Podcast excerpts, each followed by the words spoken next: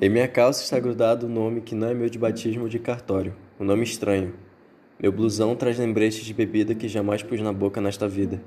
Em minha camiseta, a marca de cigarro que não fumo. Até hoje não fumei. Minhas meias falam de produto que nunca experimentei, mas são comunicados aos meus pés. Meu tênis é proclama colorido de alguma coisa não provada por este provador de longa idade.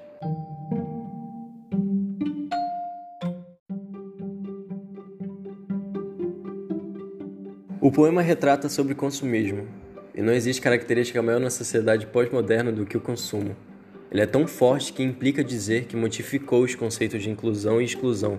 E com isso eu não estou dizendo que não somos os nossos likes, mas os likes são parte da sociedade de consumo. Ou seja, o eu mercadoria colocado à venda na vitrine, que chamamos de redes sociais, elas são o que diria uma espécie de fast food para o nosso id e deixamos de ser somente consumidores e atrelamos o ato de consumir à metamorfose de sermos também objetos de compra, recheados de logotipos, frases, slogans e marcas industriais. Na sociedade de consumidores, ninguém pode se tornar sujeito sem primeiro virar mercadoria.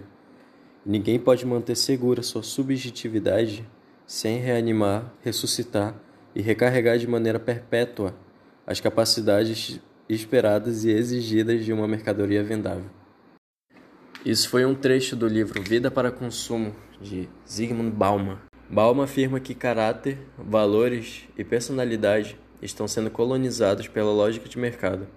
E as pessoas vão constantemente criando imagem de si mesma com o principal objetivo de se venderem como produtos a serem consumidos. Não. Então, o que nós somos? Somos só consumidores? Isso. Somos consumidores, produtos secundários da obsessão de um estilo de vida. Assassinato, crime, pobreza, isso não me interessa.